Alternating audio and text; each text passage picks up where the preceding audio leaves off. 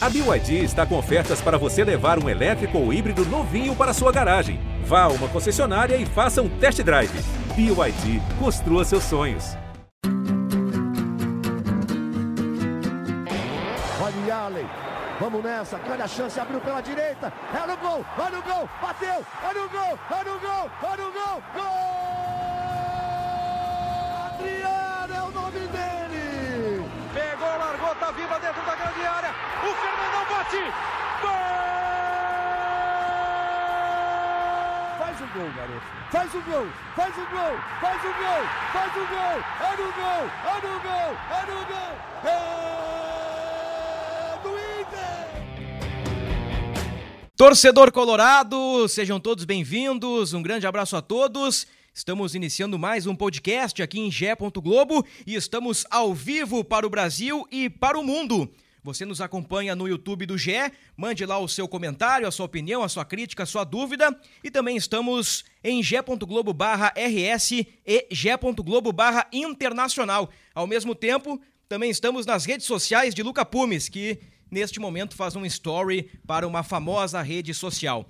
Muito bem, vamos falar do empate do Internacional com o Fluminense por 2 a 2 e já fica de cara a pergunta. Um empate bom, um empate a ser comemorado ou um empate amargo pelas circunstâncias do jogo? Estou aqui com ele, torcedor e influenciador colorado Luca Pumes, um homem do portão 7 do estádio Beira-Rio. Fala, Luca. Já vejo que o amigo está animado, iludido. Olha, Bruno, em primeiro lugar, muito obrigado pela recepção calorosa. É... Mostra pra galera aqui, mostra pra galera. Pera aí, vamos, vamos, vamos ser condizentes. Né? Aqui, ó, Luca Pumes, por motivos de Tchatcho Kudê, né? Tá lá, ó. Isso aí. Boa, Luca. E aí? Melhor agora? Muito melhor. Cara, é... o contexto não tão bom quanto o resultado. Acho que a história do jogo ela nos trouxe alguns sentimentos que acho que só uma final, uma semifinal, na verdade, né, de Copa Libertadores pode proporcionar.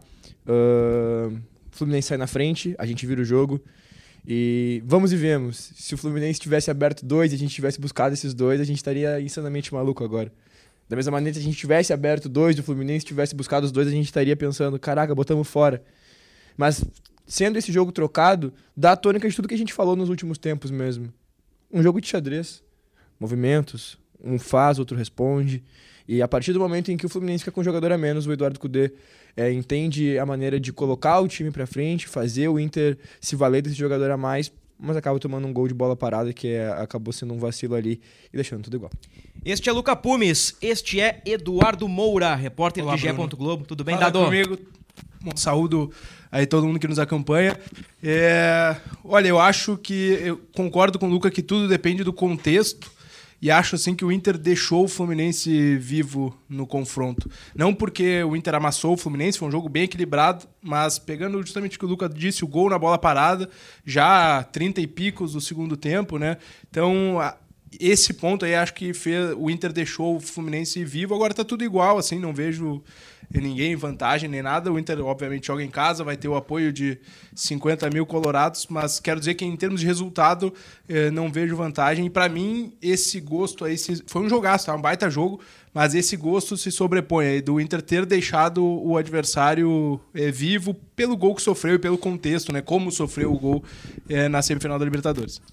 Muito bem. Dado Moura, Luca Pumes e eu sou Bruno Ravazoli, repórter de Gé. Globo. Vamos juntos aí nos próximos minutos com o podcast Colorado. Estamos no episódio 252. Respondendo a pergunta, eu acho que é um empate para se comemorar. Assim, entendo o contexto, a virada, o homem a mais. Mas pelo jogo fora de casa, no Maracanã, o Inter buscou um empate contra um grande time, um time badaladinho por ter o técnico da seleção brasileira, essa que é a grande verdade. O Inter agora precisa de apenas uma vitória no estádio Beira-Rio, Luca Pumes, diante de 50 mil pessoas. O Inter que já eliminou o River Plate, perdendo na Argentina. O Inter que já foi a La Paz e venceu com 3.600 metros. E agora o Inter está a uma vitória da grande final para enfrentar Palmeiras ou Boca. Olha, Bruno, ahn, acho que é no mínimo, no mínimo justo é, que a gente, sendo a torcida que a gente é, e orgulhando-se né, da, da trajetória que trilhou na Libertadores, das ruas de fogo, do alento bonito, que a gente consiga resolver em casa uma parada que ficou empatada. Ué, se a gente faz essa diferença toda, então agora é, é a nossa grande prova de fogo. Essa sinergia que se criou entre torcida e time, que assusta os adversários que vêm ao Beira Rio, ela precisa aparecer. E no momento que a gente tem para resolver uma partida que tá zerada, um confronto que tá zerado, agora é a nossa prova de fogo. para chegar na final, que vai ser um território neutro, né? Porque, se, por exemplo, se a gente pegasse o Fluminense na final, a gente não poderia chamar de território neutro, né? Porque, enfim, por mais que seja sorteio, eles estão acostumados a jogar no Maracanã. Mas do outro lado, tendo Palmeiras e tendo Boca, nenhum dos dois times de fato é de fato é do Rio de Janeiro, território neutro. Então essa é a nossa última, nossa última grande ação. Então eu não, eu não tô com medo. Em outros momentos eu estive com medo, tipo, bah, mano, será? E aquele medo que fica assim, nossa, mano, mas é difícil. Não, mano, agora é, é a nossa responsabilidade. Eu trato como uma responsabilidade do Internacional. Terminar o confronto nos seus domínios e demonstrar a força que tem dentro do Beira-Rio. Eu, eu tô reparando um Luca Pumes otimista, Dado Moura, e aí eu vou trazer o, o, lado ruim e o que me parece ser o lado bom. O que, que é o lado ruim? É que neste ano o Inter caiu para Caxias e América Mineiro em casa perdeu a semifinal do Gauchão nos pênaltis, caiu nas oitavas da Copa do Brasil nos pênaltis, mas é aí que vem o X da questão que muda completamente a análise. O Inter é outro time a partir da chegada de Rocher, Arangues e Valência e também de Eduardo Cudê. É, eu acho que a gente estava fazendo esse exercício ontem até o, o time do Caxias tinha para o time titular usado no Maracanã, sete ou seis jogadores diferentes, né? Então é, é uma mudança drástica, tem peças muito importantes para o time atual, né? Que não, não estavam nesses, nessas frustrações eh, recentes. E o Inter também tem uma história eh, recente de sucessos na Libertadores, né? Então, para carregar, não, não perdeu eh, no Beira Rio né, nessa Libertadores, né? E, e a, a vitória do River, né, que, ok, teve uma dramaticidade grande ali, mas que também foi sobre um grande adversário e era uma necessidade que o Inter tinha de reverter e reverteu. Né? Agora não tem uma, é, digamos assim, um peso de reverter, né? o Inter não perdeu o primeiro jogo. Então, é, é, acho que é um contexto com, com menos pressão, digamos assim. É, mas é, é um, um time diferente, é um time é, assim com uns caras que mais talhados para decidir, assim. É óbvio que no outro lado também tem. Né? A gente estava falando de. É, até acho que estavam vindo na Gaúcha essa discussão. Ah, o Inter tem o, o, os quatro jogadores de Copa do Mundo, que a gente fala, e tem mesmo, né? Mas do outro lado também tem Marcelo, tem Felipe Melo, né? Que jogaram Copa do Mundo. Então, é, pega que tem, tem esse peso também é, é, do outro lado dos rivais. Mas falando especificamente do Inter, isso é, mudou na Libertadores mudou a cara do Inter, né? Acho que a gente viu essa, essa mudança em campo. Tem um jogador que poderá jogar uma Copa do Mundo, que é o Arias, hoje titular Sim. da seleção da Colômbia. E tem um cara que dificilmente vai jogar Copa do Mundo, mas a bola cai nele e ele decide, que é German Cano. É. Fez isso ontem. Cano teve duas bolas e as duas bolas morreram no fundo da rede. O Cano, inclusive no segundo gol, que ele tá de costas, marcado pelo Malo, ele tem uma capacidade de, de, de improvisar um movimento e, e bate meio que Cara, de voleio. É, é incrível a é, capacidade de fazer gols. Aquilo ali é instinto puro de quem sabe fazer aquilo, tipo o Bruno Ravazoli faz, mas é instinto puro. E aí eu quero colocar uma, um ponto que, sem querer ser um pessimista ou chato, mas é um instinto que faltou para o Ener Valência quando o Felipe Melo entregou a bola dentro da pequena área quase. É, ali a bola é do instinto. A primeira coisa que tem que fazer é chutar a bola pro gol com, com a força que der. Tá tão perto ali para mim. Eu entendo que ah, encontrar um, uma, um companheiro melhor colocado e tudo mais, mas o Alan Patrick estava vindo acompanhado, né? Tinha um, um jogador na marcação era o Ganso, né, até, que, que faz o desarme. É. Então, assim, acho que o Alan Patrick não estava numa condição tão melhor, assim. É, é o instinto que, para mim, naquela hora ali, o Valencia tinha que ter... A bola sobrou, primeiro o instinto é, é bater forte pro gol, assim, na direção que for do gol. e é o instinto que o Cano teve no, na bola do, da cabeçada do Nino ali, que subiu sozinho, deveria ter pelo menos uma marcação perto do Nino, né? Mas o instinto, ele tá de costas, ele simplesmente se vira num voleio absolutamente do nada e põe a bola no gol, né? Pegando esse gancho do Valência, para a gente entrar na análise do, do jogo e como o Inter se comportou no Maracanã. Para mim, Valência e Alan Patrick foram os melhores do Inter em campo. O Alan Patrick, como destacou Tomás Rames, nosso colega aqui titular do podcast, hoje retornando do Rio de Janeiro, acompanhou lá a saga colorada no Maracanã. O, o Tomás Rames denominou Alan Patrick como o Senhor Libertadores de 2023. Alan Patrick, em 11 jogos, tem 5 gols e 4 assistências. É o cara que está decidindo a parada para o Inter. E o Ener Valência é de outra prateleira, né? O Ener Valência concordo com o Dado, ele poderia ter feito o gol, ou, ou, ao menos finalizado no erro do Felipe Melo, mas ele cava dois cartões amarelos em cinco minutos para o Samuel Xavier, acho que uma expulsão correta, acho que foram dois cartões coerentes, corretos, ele dá um foguete cruzado que o Fábio faz um milagre, o, o Ender Valência teve vitória pessoal sobre os seus adversários, então para mim a, a, a, eu ia dizer a vitória, né? Mas o empate do Inter, o resultado do Inter no Maracanã passa muito pela qualidade desses dois jogadores e também pelo Sérgio Rocher, que quando precisou no mano a mano com o Keno, o Rocher garantiu também duas grandes defesas, Luca.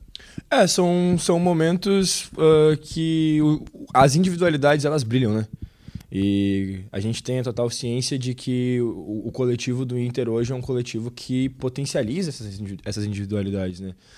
Uh, eu, eu, vejo o Alan Patrick como um, um, talvez o, o meio-campo ideal dessa Libertadores, né? É um jogador que faz gol, um jogador que dá assistência, que cadencia o jogo quando precisa. E aí eu tenho que mandar um abraço aí pra galera, dos nossos companheiros aí de Sport TV, que não botaram o Alan Patrick, pô, tá de sacanagem comigo, né?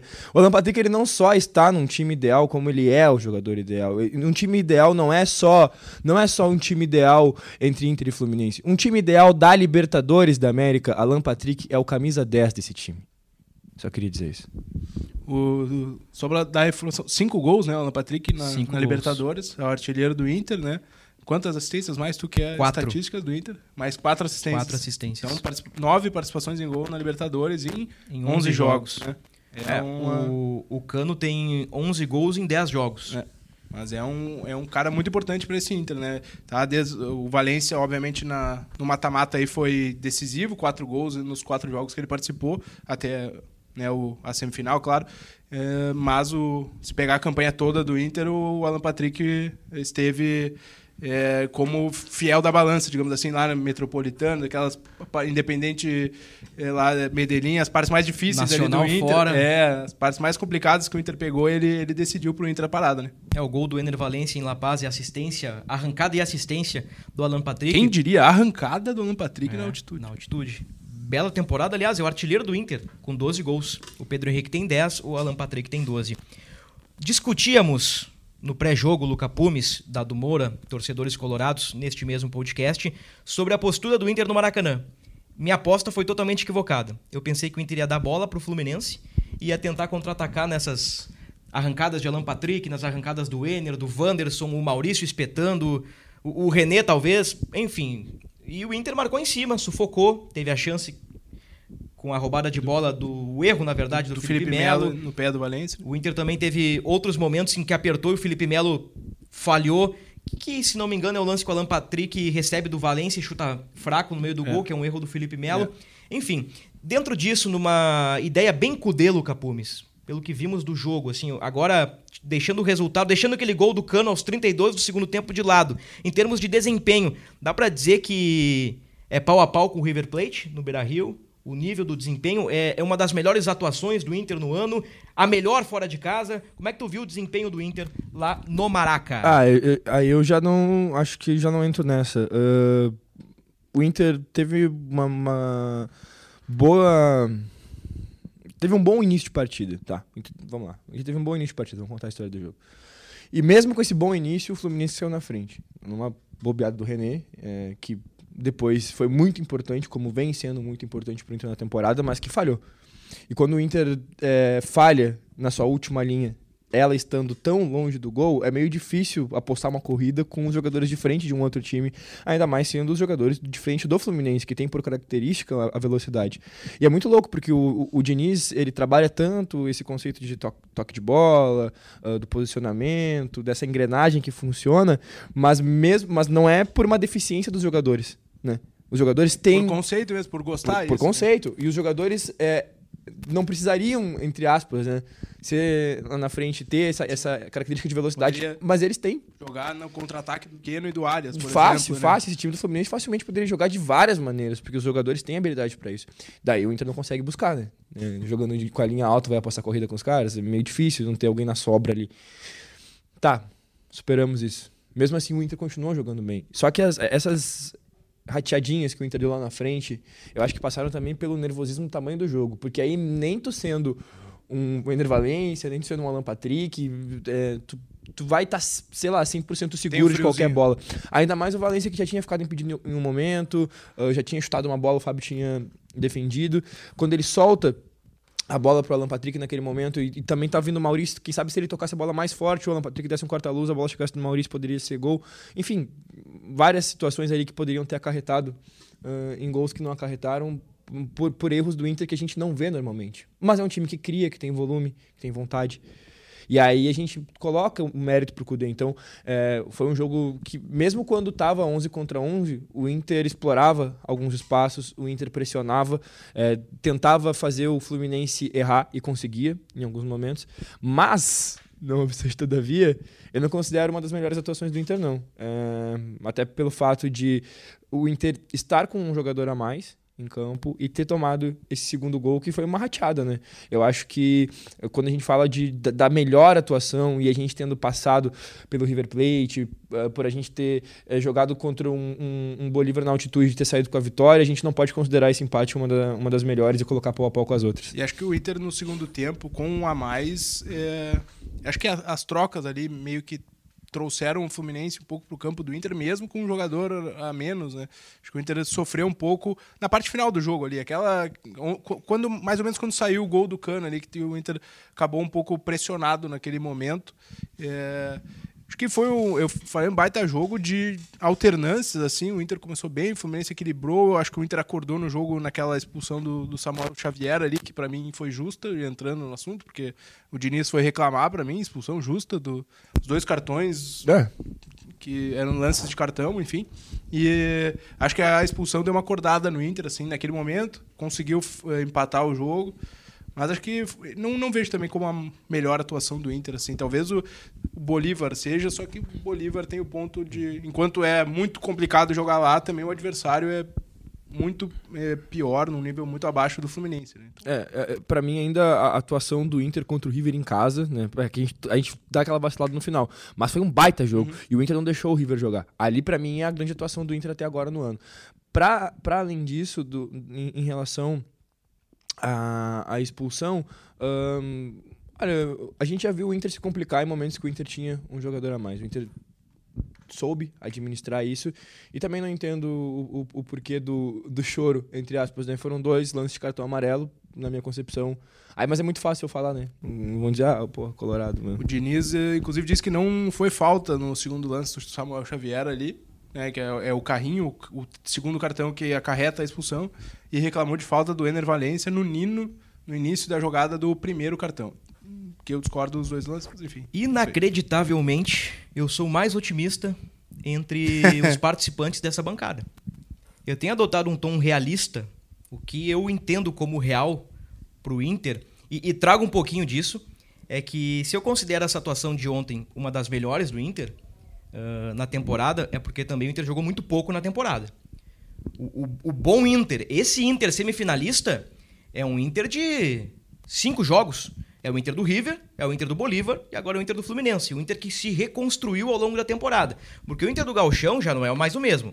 O Inter da Copa do Brasil já não é mais o mesmo. O Inter do primeiro turno do Brasileirão já não é mais o mesmo. E esse Inter jogou muito pouco na temporada. Então, assim, a gente coloca as melhores atuações do Inter, nós vamos cair no River, no River, no Bolívar, no Bolívar e no Fluminense. Porque assim, no Gauchão não teve nada, na Copa do Brasil não teve nada e no Brasileirão teve muito pouco.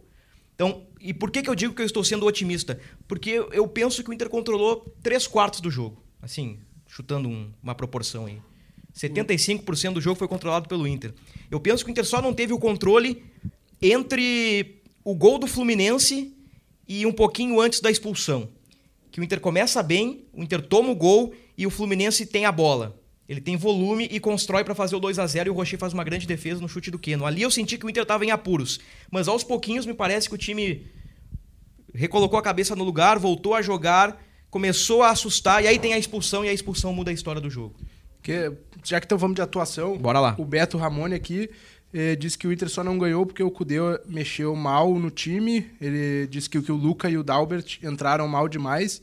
E aí eu acho que as- essas mudanças, essas duas trocas fizeram mal ao Inter mesmo. Só não, não tinha quem botar, assim, né? Se a gente olhar pro, pro banco. Sabe que eu senti falta dessa resposta, ou desta pergunta na entrevista do Cudê? Porque ele tirou Alan Patrick e Arangues após o gol do, do Inter, o 2 a 1 Que ele tira ali o, o Arangues, põe o Bruno Henrique, e logo depois ele já tira o Alan Patrick, coloca o Luca e ele vai fazendo outras E alterações. tira o Maurício e coloca o Dalbert. É, eu não sei. Alan Patrick e Arangues estão pendurados. Então, assim, na cabeça do Cudê. Tô ganhando. Tem um a mais. Tô com dois caras pendurados. Esses caras são o coração do meio campo. Vou tirar esses caras. Pode ter sido isso. E zero, né? Ah, A partir de agora, zero, né? Na, na semifinal, pra final, ou não? Bom, tem que Os dar uma cartões. olhadinha no regulamento. Eu acho que não zera. É, acho que se o Toma na, na semifinal tá fora da Tá final. fora da final. Tem, tem que conferir, mas pelas minhas anotações ali ontem do jogo, até comentando com o Gabriel Girardon, o Johnny levou amarelo e, e, e tá é na outro turma, pendurado. Tá na turma dos pendurados. Mercado, Arangues, Alan Patrick e agora o, E o- Johnny. Pode ter sido uma alteração tática, né? Ou até uma alteração para preservar os caras. Pra tentar dar, de repente, mais fôlego, mas assim, não, fun- não funcionou na prática, É. assim, né? Não, não funcionou. Tô tentando entender o, É. o que, o que o Kudê fez, assim. Não, Eu achei que os dois. A minha visão foi: ah, cansou o Alan Patrick, cansou o Maurício, vamos tentar dar um, um corpo novo ali pro setor, mas acho que. No, no caso do Alan Patrick e do Arangues, eu ainda acho, discordando um pouquinho do dado, que foi questão do- dos dois Cartão. cartões. É, eu também. Eu, eu- eu- quando o Dalbert entra, a gente viu ali que ele tem um. A gente sabe- já sabia que a característica principal dele pelo lado ali é a velocidade, então talvez pudesse ser um, um bom Um escape. escape. ah, principalmente porque o Fluminense ia ter que se jogar pra cima pra pra buscar o, pelo menos o empate. Então ah, o Dalbert eu vejo assim, ainda mais também porque o René tava fazendo um jogo ah, de alternâncias. Ele foi muito importante pro Inter no setor ofensivo, mas defensivamente ele comprometeu no primeiro gol. Então talvez é, fosse para preservar um pouco também o, o René, e já que o Fluminense também precisava jogar por aquele lado ali.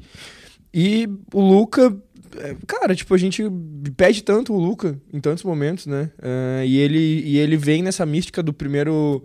Da primeira fase da Libertadores ali, que ele foi muito importante na fase de grupos, né? Então, acho que foi uma parada meio que vamos ver se a estrela do Guri brilha, sabe?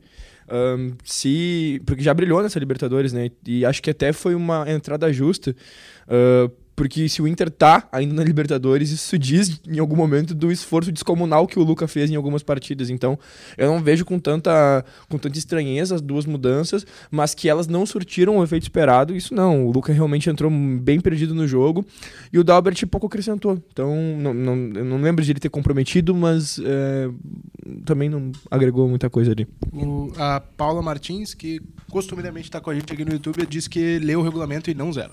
Não zera. Portanto, quem levar o terceiro cartão amarelo tá fora da grande final se o Inter passar pelo Fluminense. Lembrando o regulamento, né, gente? Não tem gol qualificado. O, o, o gol fora de casa não vale mais como critério de desempate a parada tá zerada.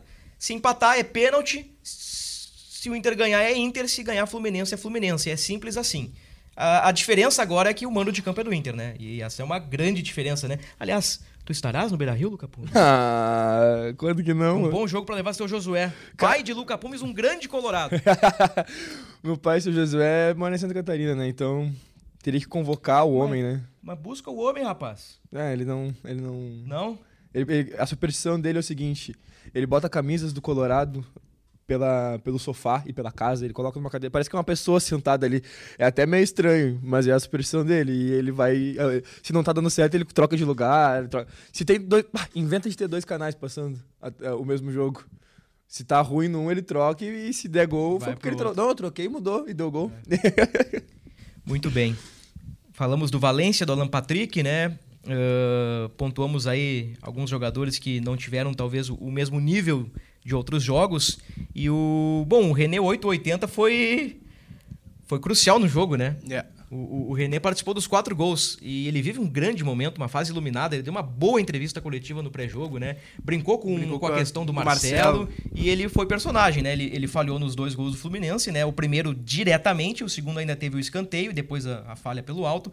Mas é o cara que dá uma assistência, põe uma bola na cabeça do Malo e é o cara que faz a jogada. O, o René ele puxa por dentro e dá um tapa pro Maurício, que quebra a defesa do Fluminense, pega o Maurício o- de frente pro gol. É o passe mais importante do lance, né? Assim, é mesmo, não é assistência, mas é o passe que quebra a linha do Fluminense. Ele é o passe mais importante do, do lance. O, sabe que a- a hora que ele faz aquele cruzamento, que ele tem o tempo pra, pra- tempo pra cruzar, que ele levanta a cabeça, ele olha e coloca a bola na cabeça do mal do jeito que foi, me lembrou Kleber Chicletinho.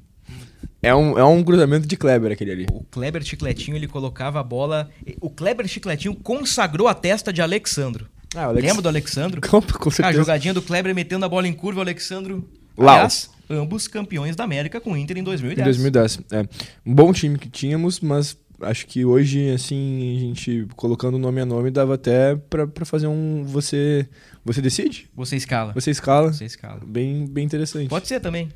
O, ô, ô, Luca, tem uma galera do Corinthians aqui ah, na nossa live, um torcedor corintiano sempre presente, mas deve ser por conta do Mano Menezes, né? Uma frase, um parênteses aqui no podcast do Inter pro torcedor corintiano que está nos acompanhando. Uma frase sobre Mano Menezes em 2023. Mano Menezes, não sei se já foi anunciado, mas é o provável Já novo... foi anunciado. Já foi anunciado. Até o fim de 2025. Nossa, 25? Luca Pumes com a palavra em uma frase, Mano Menezes no Corinthians até 2025. Ah, não, mas a, brincadeira era outra antes. Tá, pô, então vai na brincadeira anterior. O Pra mano definir do um- Inter. É, o mano do Inter esse ano. Abaixo. Não precisa nem de uma frase. Abaixo. Abaixo. Então tá, fechamos o parênteses. Obrigado aí ao torcedor legal. Olha só que legal. Ele disse que o retranqueiro está de volta ao Corinthians. Aliás, né? Aqui, ah, entrando na brincadeira, mas falando sério. Tudo bem que o Mano Menezes não tinha Rocher, foi a estreia do Valência. Era outro time ainda, né? Ele, ele colo- coloca Arangues no segundo tempo eu me refiro ao 2 a 0 Fluminense no Brasileirão. O Inter jogou praticamente dentro da própria área, defendendo o tempo todo, não viu a cor da bola, levou 2 a 0 ao natural e com outro treinador, com uma outra ideia, também com outros jogadores, faça-se justiça Mano Menezes, o Inter demonstrou uma postura totalmente diferente, né? Impressionante, pega o, o jogo do Brasileirão e o jogo da Libertadores, são filosofias totalmente opostas. É, não, vai tudo, Dado. Não, isso ia dizer que é conceito mesmo. É, é o trabalho bem diferente, maneiras de pensar o futebol. E de uma coisa que a gente botou na análise hoje, na análise do Tomás Ramos, que estava lá no Maracanã, é olhar de frente o adversário e, e encarar né, o jogo, encarar o time, não, não voltar para trás, não, não se en- entrincheirar né, na, na defesa. Assim. O Internacional de Eduardo Cudê não tem medo de ninguém. De ninguém. O Internacional de Eduardo Cudê pode não vencer qualquer time, mas ele vai enfrentar qualquer time. Isso me honra, isso me orgulha. Por isso que o ano que o Inter teve com o Mano Menezes até então era abaixo. Porque o, o time do Mano Menezes era um time que, que acreditou não estar pronto. Nas palavras do próprio treinador, que falou que ano passado o Internacional não estava pronto para ser campeão, me diz quando que o Inter não vai estar pronto para ser campeão? Como que um time do tamanho do Inter não vai estar pronto para ser campeão? Como que um time não está pronto para para competir até o final em, um- em um- em uma competição, seja lá qual ela, qual ela for. Não tem, não tem, não tem, não tem, não, não tem cabimento uma coisa dessa. O Mano Menezes, ele teve no Inter 2022, ah, melhorou muito é, o, o que a gente tinha na época, 2023, o time dele não existiu. O Inter tinha dentro de campo 11 jogadores que o que eles mais tinham em comum era a cor da camiseta e só.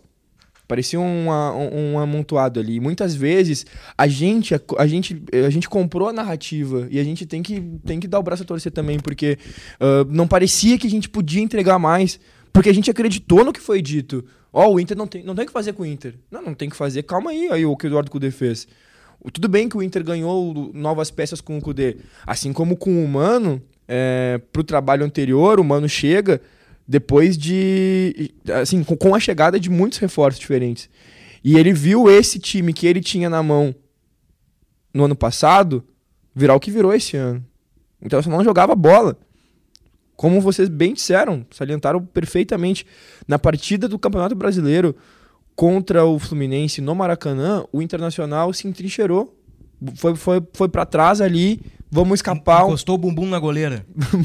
na própria goleira, tipo isso, né? É, tipo isso. E aí, ah, se rolar ali uma escapada pelos lados, vai. Tanto que ele coloca o Valência pra jogar pelo lado. É, o Valência foi ponta direita no jogo do Brasileirão lá. Ah, isso me estressa.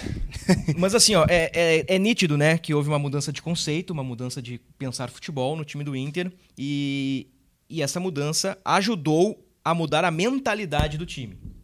Assim, Rocher agrega outra mentalidade. Ener Valência agrega outra mentalidade. Arangues, Bruno Henrique, Dalbert agora, que também lá em Curitiba deu amostras de, de ser um bom jogador, embora ainda sem ritmo. Assim, o Inter trouxe jogadores cascudos, Hugo Malo, jogadores experientes, com uma outra mentalidade. Com, com- com- assim, o Inter deu um, um- um- um salto de qualidade tremendo na última janela de transferências. Eu, eu fiz uma crítica a vários podcasts dizendo que o Inter demorou para montar esse time, mas que bom que conseguiu montar a tempo de colocá-lo na Libertadores. Tanto que agora o Inter está entre os quatro. A mudança de mentalidade é algo assim, ó, é surreal, não só na Casa Mata, mas também dentro de campo com jogadores melhores tecnicamente, mais experientes e muitos com títulos no currículo, né? E, e faz diferença ter jogadores vencedores no elenco. já ter passado por essas eh, situações, né? Uma semifinal de Libertadores, uma, enfim, não necessariamente da Libertadores, uma semifinal de, de uma competição importante que, que mexe com, com a cidade, enfim, jogar para 67 mil pessoas no Maracanã são, são coisas que são experiências que não é todo jogador que viveu e aí eh, também pode todo, nem todo mundo reage da mesma maneira. Não, o- tem um torcedor do Fluminense aqui, o Serginho, ele colocou: vocês perderam a chance, agora é 11 contra 11. Eu vou dizer que vocês perderam a chance. Agora é no nosso estádio. Agora, o Maracanã, que muitos dos momentos esteve calado para a torcida do, do Inter poder brilhar, porque a torcida do Inter é visceral, é bonita, canta. Eu falo, pô, minha torcida faz jus ao meu estádio. O Abel já falou, o estádio mais bonito do Brasil. E a torcida faz jus ao estádio. Vocês vão sentir o que, que é. E se vocês vierem no Beira Rio conseguirem levar a classificação, mérito, parabéns. Mas agora essa não é a tendência. A tendência é que o Internacional classifique. Porque não importa que tenha sido 11 contra 10 em muitos momentos da partida. Né? Um tempo muito longo da partida. O Internacional começou o jogo muito bem. O Internacional demonstrou desde o começo que não se incomodava com a pressão que foi feita lá no, no, no Maracanã. E para finalizar esse contexto todo, o que o- a torcida do Inter fez numa mini Ruas de Fogo, na cidade dos caras, não é qualquer torcida que faz. Não é só na organização do nosso querido Max Peixoto que acontece. É onde for necessário, a torcida do Inter estará. Aquilo ali realmente foi muito bonito, né? Foi o leme de fogo, né? Que a gente... Leme de fogo. O Leme de Exatamente. Fogo. E no Beira Rio agora teremos Ruas de Fogo na próxima quarta-feira. Uh, a vaquinha do Max, que é um torcedor colorado, também um fotógrafo, né? Um bom fotógrafo, o Max Peixoto. Bom profissional, ele, ele fez essa vaquinha, acho que desde as oitavas de final, né? Ele, ele reúne uma grana aí eh, com os colorados, compra foguetes, sinalizadores, o que mais, Luca? O que, que se compra para essas festas? Ah, Fumaça, talvez, né? É, a piro, pirotecnia toda ali, então. Então ele reuniu 60 mil. É. Vai então, pro mosaico também, né? Velho, tem foguete pra caramba, tem sinalizador pra caramba. Então vai ser uma, a maior ruas de fogo da história do Inter de Porto Alegre e com possibilidade de novo, novo recorde de público no estádio Beira-Rio. Cin- Contra o River, 50 mil... 50 400 mil, alguma coisa, é, eu acho. Vou procurar aqui, coisa. mas acho que foi isso aí. Mas é isso aí, 50 mil e uns quebrados, e agora o Inter pode alcançar aí, quem sabe, a marca dos 51 mil o torcedores. check-in tá feito já. Já fizeste o check-in? Já fiz. Bom, daqui a pouco vai acabar, né? Se é, se é que já não acabou. É, eu fiz no Portão 7, para surpresa de todo mundo. Exatamente. Bom, muito bem. Nós estamos aqui ãh, nesse debate eh, do empate com sabor bom, um empate com sabor um pouco mais azedo, mais amargo, mais cítrico. Elogiamos a atuação do Inter, né? Também colocamos as coisas que não funcionaram. E aqui eu volto a citar a bola aérea defensiva, que é um problema. O, o- o Fluminense explorou pouco até ãh, a bola aérea ofensiva, né? O Nino levou muita vantagem, levou. O Nino subiu livre, né? No, no- no- segundo gol do Fluminense. Absolutamente livre. Mas assim, eh, me parece que, até parafraseando o nosso editor-chefe do Globo Esporte RS, aqui, o Marcelo Cabral, ele, ele, ele trouxe uma análise muito legal e eu quero compartilhar com vocês e, e trago aqui para debate que, que é o seguinte, ó. O Inter, no Maracanã, aprendeu caminhos para eliminar o Fluminense. Só que ao mesmo tempo o Inter mostrou caminhos para o Fluminense explorar no Beira-Rio. O que, que eu tô querendo dizer com isso? O mando de campo é do Inter. Eu acho que é um, a partir deste momento há um leve favoritismo para o Inter. Mas o Fluminense do Fernando Diniz joga igual dentro e fora de casa. O Beira-Rio é um tapete. Então favorece a qualidade do Inter, favorece a qualidade do Fluminense. O Fluminense sabe jogar fora de casa. É um time que agride. É um time que tem suas valências. Nós vimos ontem, tem o Cano, tem o Arias, tem bons jogadores. Então, assim, ó, por mais que exista esse leve favoritismo, no meu ponto de vista, pro Inter, é um jogo que está aberto. O finalista não está definido. E eu vi, Dado Moura, que o Inter tem bons caminhos, mas o Fluminense também sabe o caminho para chegar à área do Rocher. Eu considero um jogo aberto, não vejo favorito, honestamente, assim mesmo o jogo no Beira-Rio. Entendo, né, que, que o ambiente vai ser do Inter, claro, mas eu vejo um jogo muito aberto, assim, e muito equilibrado. Porque gostei do que vi no Maracanã e acho que foi um jogo equilibrado. O Fluminense tem é, qualidade, né? Mesmo com 10 conseguiu jogar.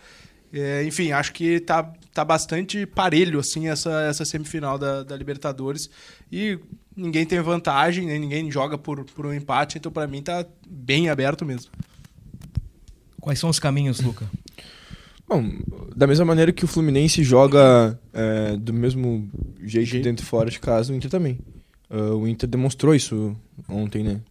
Foi, acho que, uma demonstração de força e Eduardo Cudê e Fernando Diniz mediram forças. Ah, e eu acho até meio, meio engraçado que se fale do, da expulsão em algum momento ali como se fosse culpa do Inter. Ah, acho que quando a gente projetou o confronto, a gente falou sobre o Inter explorar a parte física, sobre o Inter tentar picotar o jogo, porque o Inter é um time cancheiro hoje. O Inter tem jogadores experientes e habilidosos. O Alan Patrick, ele é um regente. Né? Então, quando a gente, quando a gente consegue, é, não vou nem dizer cavar a expulsão, mas é, foi- não foi nenhum aquele lance que chama o VAR. Foram dois cartões amarelos que pra mim foram óbvios, né? É, dois cartões amarelos, eles resultam numa expulsão e ponto. Então, o- o Inter conseguiu ser mais calmo do que, do que o Fluminense, mesmo jogando fora de casa. Em alguns momentos ele, ele se perdeu um pouquinho ali, é verdade, principalmente nesse. Acho que foi brilhante no, no, no tempo ali. Quando o Inter toma o gol até o momento da expulsão, o Inter eh, tava em apuros. Essa é a palavra. Eu me sentia em apuros. Eu pensava, meu Deus do céu, e agora, cara? E aí e- e os caras vão abrir mais um e nós estamos ferrados pra pegar em casa. A defesa do, do Rocher no chute do Keno, eu até Aquela com comentei o pé. com, com um dado que o Keno, ao invés dele dobrar o corpo e bater, tirando, ele, ele bate assim na bola e meio que num, num- numa tacada imprevisível e o Rocher com o pé ele salva. É uma defesa extraordinária do Rocher. né? É. Mais uma vez, né? Um, o Rocher na hora certa sendo decisivo. E aí a gente vê é, que a nossa estratégia lá deu certo e se a gente, da mesma maneira que a gente né, joga fora, a gente joga em casa, mas com o famoso plus a mais. O famoso plus a Que, mais. que é o torcedor do Colorado. né? O ambiente o ambiente do Beira-Rio é qualquer coisa além de qualquer coisa. É qualquer coisa além de qualquer coisa. É muito grande, cara. É muito grande. Eu, eu tô ansioso. Eu, eu passei a, a semana inteira pra esse jogo contra o Fluminense lá, meio nervoso, meio... Ah, meu Deus. Agora eu tô ansioso. Eu E- quero esse embate. E eu tô acreditando no Colorado. Nem lembra que tem jogo sábado, Com 21 o Atlético horas. Mineiro. Não, o check-in também já está feito. Aí, Já tá feito, né? É, é, esse, é, esse é o Colorado, o Luca Pumes. E na, na semi da Libertadores é fácil. E na né? semi- no, no sábado 21, Atlético Tá Mineiro. louco, mano. Reservas, porque o Cudê já disse que é Já disse reservas. que é né? reserva. Ah, que coisa bem boa, né? Vamos lá, né? Foi é, de cabeça Rocher, Malo Bustos, Igor Gomes, Nico Hernandes, E Dalbert, eh, Rômulo Gabriel, Rômulo Gabriel, ah, Bruno Henrique. Aí, Ma- Depena. bom, o Depena na esquerda, o Matheus Dias tá fora, né? Tá com desconforto muscular. Se não voltar a tempo, tem que ver quem é que joga ali. O Luiz Adriano E o Luca, e talvez. o Luca. É, por aí. É por aí a barca. Vai eu, eu vi que eu vi na, nos materiais de Inter que o Pedro Henrique já tirou a, a proteção Tá, que ele tava, né, no, Ele tá no braço. Não sei quando é, que ele, quando é que ele pode voltar. Não sei se tem, ainda tem já tem condições ou se tem previsão. Cara, talvez um sacrifício na quarta. Acho que agora pro fim de semana é difícil. Se bem que o Kudê fechou todos os treinos, né? A gente só vê foto e alguns vídeos aleatórios, mas assim, eu não percebi o Pedro Henrique ainda treinando Com bola no, no bola, choque. é, no- no- Se eu não me engano, a... a- era de três a quatro semanas a previsão, tá? Eu lembro da conta bater mais ou menos com o jogo da volta da, o jogo da com Goiás. Foi no assim. dia 2 Então aí 3, 4 semanas, eh, 28 um dias, mês, é. né? Ali estamos no dia 28, é por aí, né? Tá voltando. Tá voltando. É só o Pedro Henrique, né? No DM. E agora o Matheus agora o Dias com Matheus Dias, é. desconforto e o Moledo fora provisoriamente por doping. São os desfalques do Inter. Dá pra dizer que a rigor, o. A rigor não, mas assim, o, o Kudê conta praticamente, melhor dizendo, com todo o elenco à disposição. Pra gente fechar esse parênteses dos caminhos aqui. O, o Fluminense jogar com só dois caras no meio-campo, André e Ganso, ãh, me parece que é um caminho a ser explorado. A superioridade numérica ali no setor que ficou evidente, é, ficou claro pra mim. Nós aqui no Rio Grande do Sul, Capumes, nós gostamos de um volantinho a mais, né? Uma escola meio Filipão, Mano Menezes, Celso Rotti. A gente gosta, né? Tá o Luca Pumes não, mas o Dado Moro eu sei que gosta. A gente gosta de um volantinho a mais ali, né? E o Fluminense só teve o André. Que saiba jogar, sim, eu gosto. Mas. eh, Não sei de falta do Baralhas no meio-campo do Inter ali. Uma injeção na testa também. O Isso. Baralhas fez um golaço esses dias lá pelo Atlético Goianiense. Baralhas é bom jogador, cara. Ele é bom jogador. Ele é bom jogador. Mas eh, eu. Ele é bom jogador. Eu Mas- vi mas muita gente aqui. falando uh, que foi uma loucura, muitos gremistas, especialmente, reclamando da escalação do Diniz, veja só.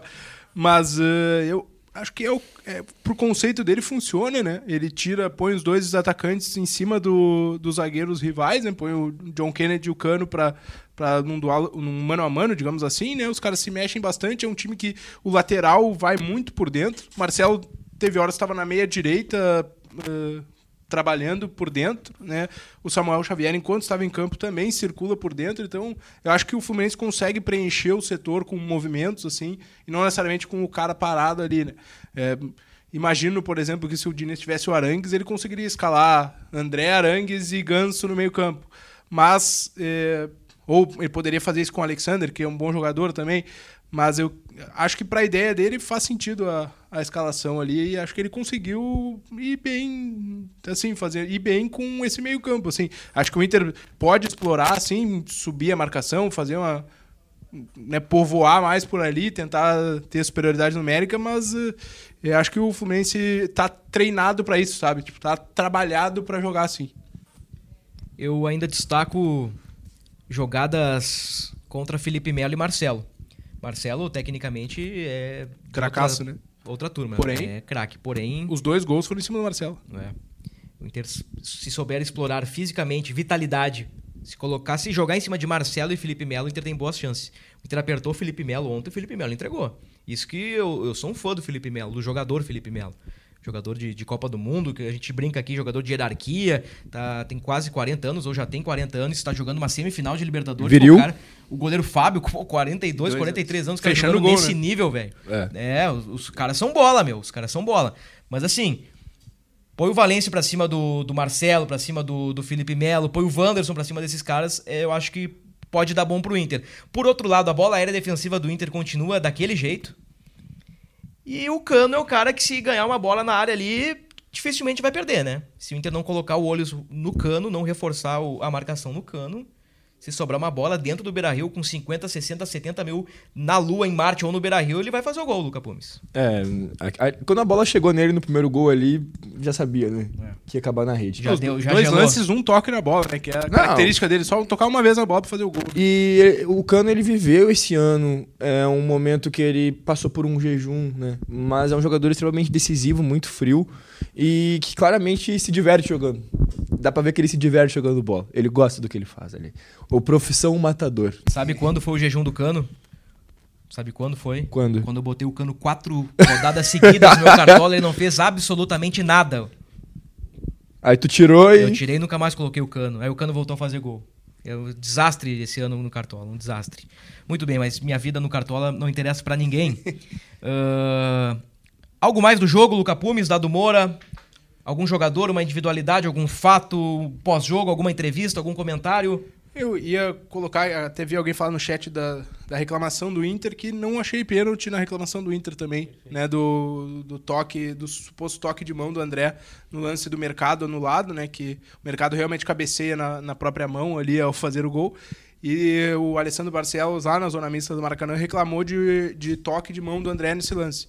É, não vi a bola bater na mão, não vi uma imagem que, que, que a bola bate na mão do André ali, só para deixar registrado também aí, né, essa, esse ponto que até foi falado agora no chat aqui, não, não eu perdi a pessoa que falou, mas que foi citada aqui no chat da, da nossa, da nossa live. É, o, o que eu vejo ali no, na postura do Alessandro Barcelos é, é ter que ter que se equilibrar uma balança, a gangorra ali. Fugiu a palavra, mas é só é, é, eu vou me, me posicionar. Marcar é, a posição É, vou ali. marcar essa posição aqui para não deixar que que que se fale muito sem se sem que se tenha razão. Se vai falar sem ter razão, eu também falo. Tipo assim, uh, eu não, não vi muito sobre esse lance. Eu também uh, não consegui enxergar esse toque de mão do André. Uh, não me parece ter acontecido.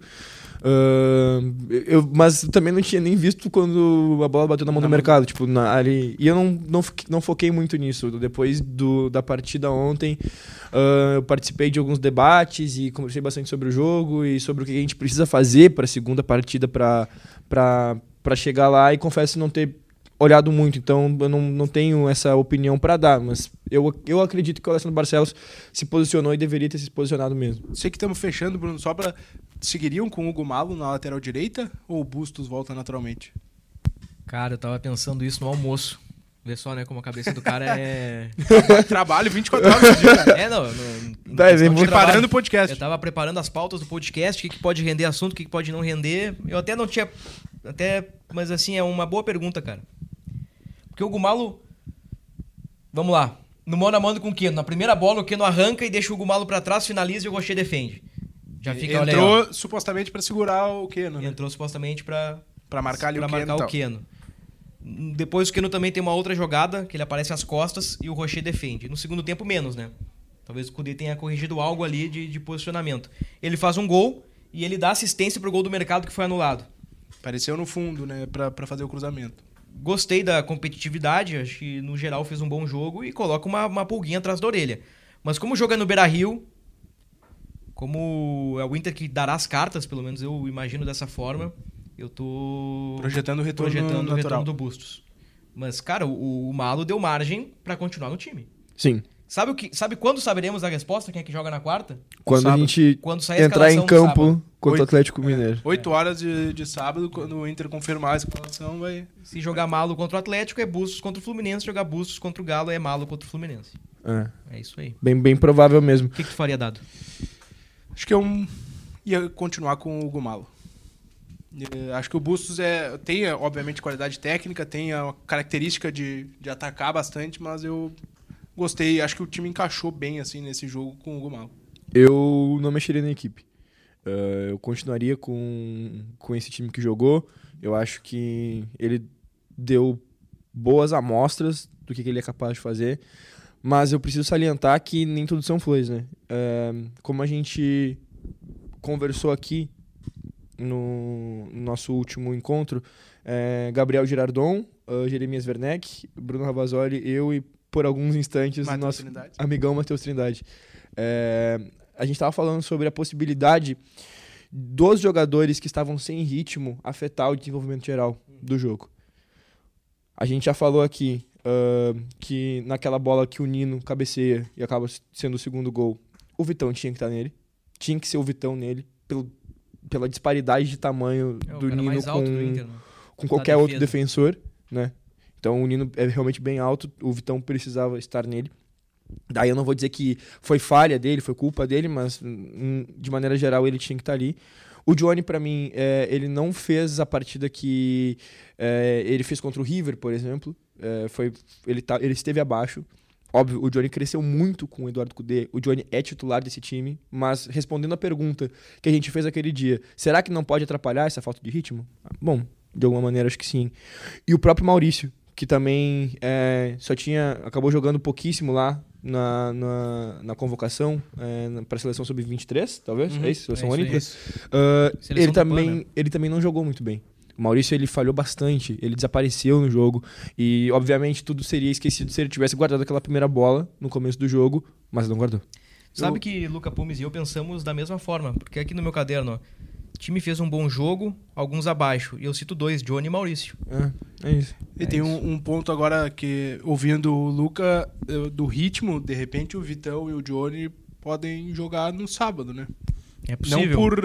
n- Ah, não porque precisa mesmo, pra ganhar um pouquinho de jogo, assim, né? Até a semifinal. Pode não jogar o jogo inteiro, pode não jogar tudo, né? Mas pela necessidade de, de jogar um pouquinho mais, como estão voltando de lesão, de repente eles podem aparecer no time pra isso, pra tentar minimizar esse problema aí. Ou naquela estratégia do Cudê de colocar reservas, colocar reservas no início e titulares no intervalo ou no segundo tempo. Daqui a pouco sai Nico Hernandes, entra Vitão no intervalo, sai Gabriel ou Rômulo, entra Johnny. Pode acontecer também. Aliás, uh, eu quero entrar na, nos minutos finais no jogo do Brasileirão, mas antes dar uma moral pra galera aqui, que tá comentando bastante. Tá te divertindo aí, né, Luca? Ah, teve um comentário muito bom aqui. Esse aqui, ó. Vamos ver. Vamos ver qual é o. Esse aqui, ó. Esse aqui.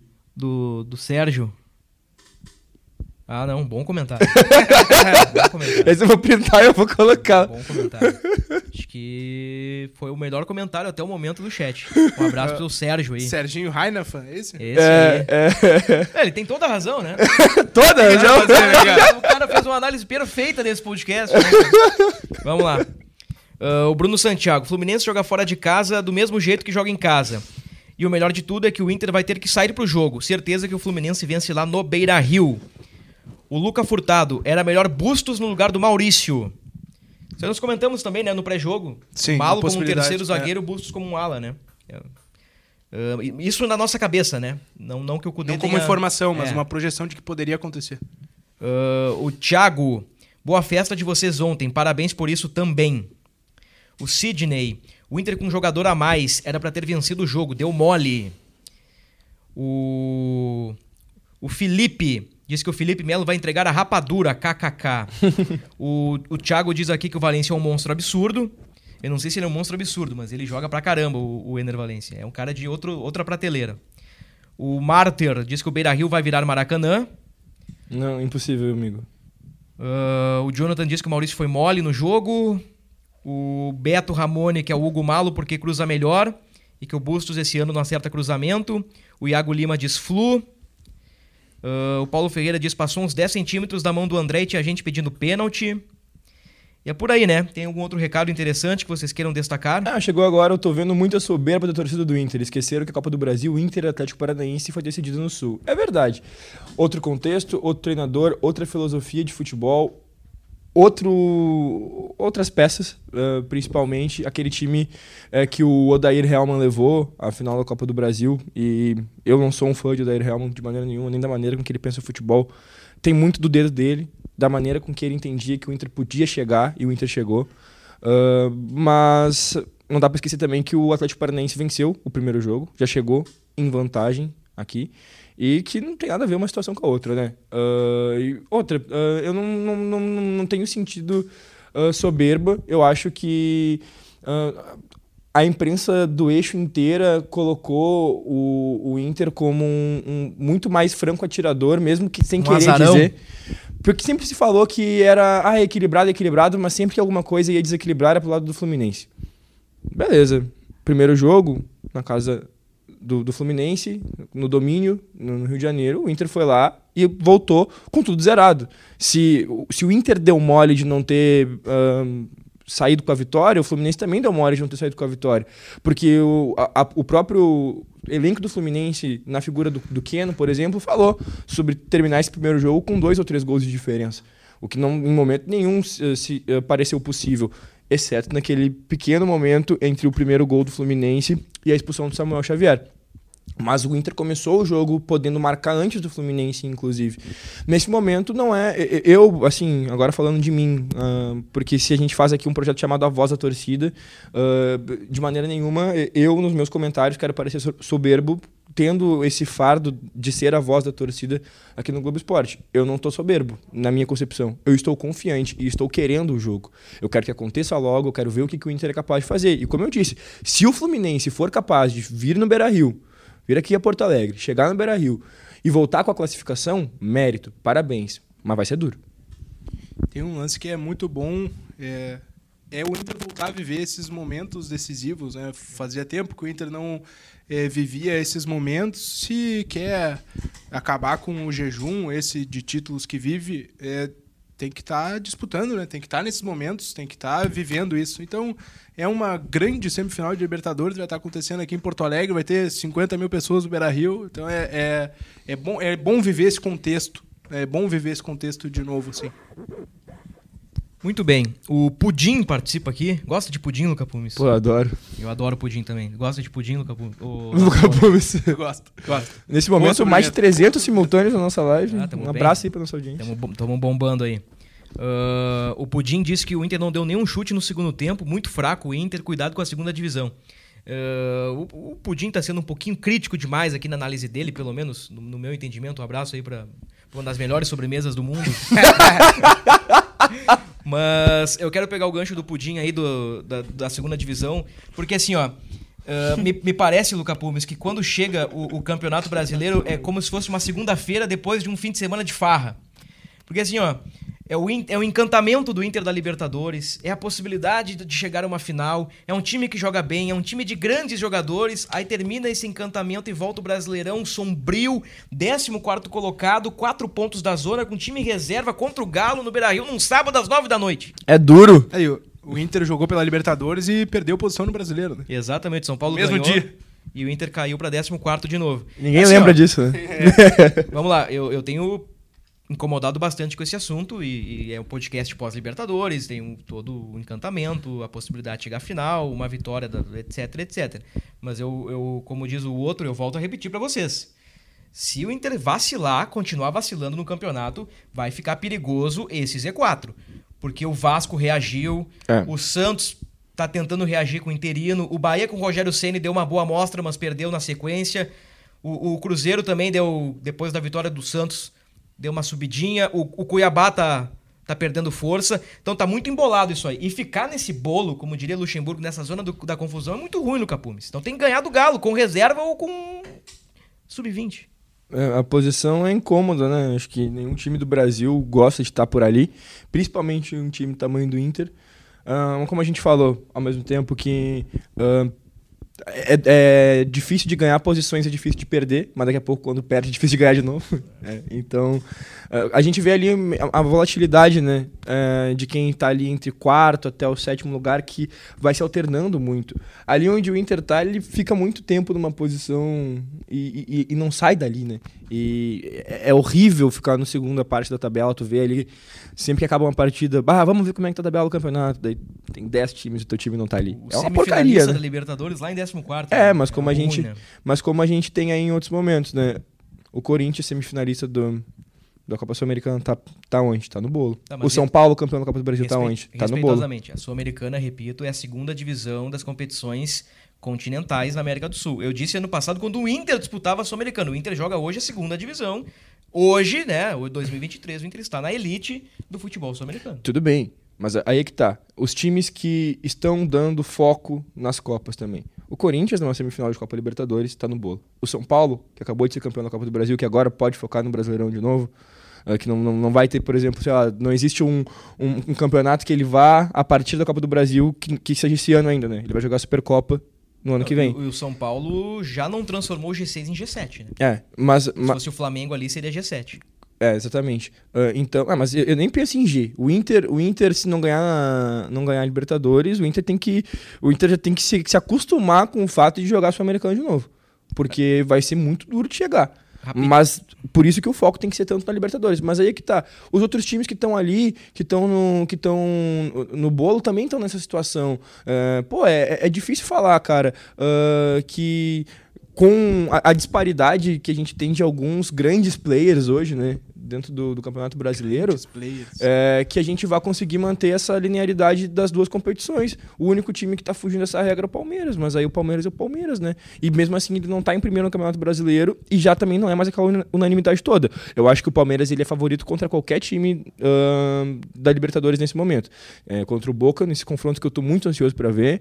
É, numa possível final contra Fluminense ou Inter, o Palmeiras segue sendo favorito, mas ele já não é mais aquele Palmeiras que assusta que assusta do jeito que assustou anteriormente.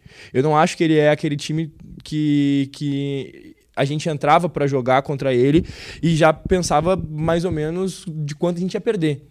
Eu acho que esse Palmeiras ele já não é mais tudo isso, mas ainda assim ele é favorito. Eu vejo dessa maneira. O que eu ia dizer é que o Inter tem 29 pontos. Pra beliscar G6 é o quê? 60, 60 e poucos? Não, não, não fiz o cálculo, né? Não fizemos essa projeção, mas imagino por que aí, né? seja, por aí. Né? tem que fazer- 57. Faltam o quê? 13, 14 rodadas? Vamos pra rodada 25? Yeah, faltam Isso aí. 13. 13? 14 com a, com a rodada 25, né? Então, assim, são pouco mais de 33 pontos, 36 pontos. É isso, né? Yeah. Por inteiro, 42 pontos. 42 pontos. Nossa senhora, meu cérebro bugou totalmente.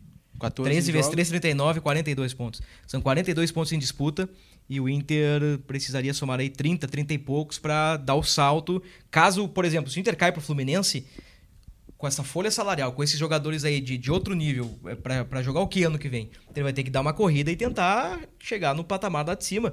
Torcer daqui Pelo a menos pouco, pega uma. Torcer pro Palmeiras ganhar Libertadores aí, porque abriria um G7. Ou pro Fluminense também que tá no bolo, né? Pra, enfim, aí abre G7, daqui a pouco ganha o Fortaleza, vira G8, ganha o Sul-Americana, né? Vira G8 e aí a chance aumenta um pouquinho, né?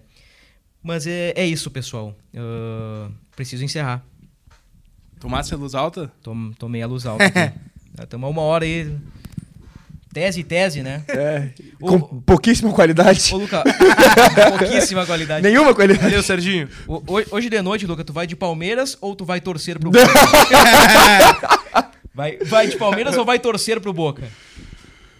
Cara, eu vou assistir um bom confronto de futebol, mas eu queria que o Boca passasse. O, o seu Josué, nas quartas de final, falou assim, ó... Filhão, tô sonhando com a final. Inter e Boca. E se a gente pega o Boca no Maracanã... Não é o Boca da Bomboneira. Ele me falou isso nas quartas de final, moleque. Nós tava jogando contra o River ainda. E ele me Nas soltou oitavas, essa. então, melhor É, ainda. né? Nas oitavas. Antes ainda. É, foi quando foi, assim, foi, acho que foi entre o jogo do River. Cara, ele já tava nessas aí. E aí eu, ah, o homem é visionário, ele começou a me. Ele, bah, ele alugou um triplex na minha cabeça. E eu vim vindo, vindo, vindo. Quem e- escolher Palmeiras tá maluco, né? Não, pô. Eu Acho que sim. E é bonito Boca uma é- final, né? Inter de Boca. É bonito, é bonito. Sei, eu acho o Boca um time meio fraco, assim. Também tem acho. o Cavani, mas hum, tem um- Ah, uma é. gurizada surgindo, Acho do um time barco, sem mas sal. hum, Assim, como time, assim, qualidade meio fraco. eu, eu, não, eu não me empolguei vendo o Boca na É, Libertadores. exatamente. Não, o confronto contra o Racing foi muito nivelado por baixo, É. eu senti. Dois empates por 0x0. Dois né? empates por 0x0, nos pênaltis o Aliás, de o férias em Sérgio Buenos Romero. Aires, eu assisti Boca e Racing. E foi talvez o pior momento das minhas séries. O primeiro jogo. não, é. Não, o. O segundo jogo Não, o foi- jogo em Avejaneda. Ah, Não, eu não fui no estádio, né? Eu vi do hotel, né? Ah. Robertinho e tal. ah, não. pô. Ah, pô, não, é que, é que a, a- maneira com que tu construiu a frase nos levou ao erro. Não, não, desculpa, eu assisti no hotel o jogo. Samba canção, aquela coisa toda, sabe? Mas bem, Cervejinha. Cervejinha. não, Vinho. Ah, vinho. vinho argentino. Tava- Vinho. tava um, um bom Malbec. Isso aí. Muito bem. Então tá, Dado. Fechou? Muito obrigado, Bruno Ravazoli. Isso Até um daqui prazer. a alguns minutos aqui na redação. Até daqui a pouco. Até daqui a pouco. Até. Vamos lá. Até segunda, né? Até segunda que temos que falar sobre Atlético Mineiro, Mineiro, Inter e é. Atlético Mineiro E projetar o Fluminense. e projetar o Fluminense. E depois até quinta-feira pra projetar uma final ou um brasileirão pela frente. Provavelmente um podcast ao vivo também, né? Provavelmente. Tá, Temos só, um só, só rapidinho aí, já, já passei todos os limites de tempo aqui, mas, ô Luca, teu palpite pra Inter e Galo. 2x1 pro Colorado. Dado. 1x0 Inter. Meu palpite é 0 a 0 O Felipão vai fazer uma retranquinha. Então tá. Fechamos. Ponto final no podcast do Inter, episódio 252. Esta edição estará disponível em áudio, né? Daqui a alguns minutos, lá na página do podcast do Inter, também na, na sua. Como é que é a palavra? Plataforma, a sua tocadores. plataforma de áudio favorita, né? Me faltou a palavra plataforma. Muito obrigado, Eduardo Moura. Ah, esse vídeo também permanece aí no YouTube do GE. E mais informações do Inter em ge.globo.rs, ge.globo.internacional. Voltamos na próxima semana com tudo sobre Inter Atlético Mineiro pelo Brasileiro, Inter e Fluminense pela Libertadores. Obrigado a você pela audiência aí, pelos comentários, em especial o comentário do Sérgio ali, que foi brilhante. Foi brilhante. Eu vou Então tá. enquadrar ele. Tem um Valeu. Valeu. Um abraço. Até a próxima. Um abraço.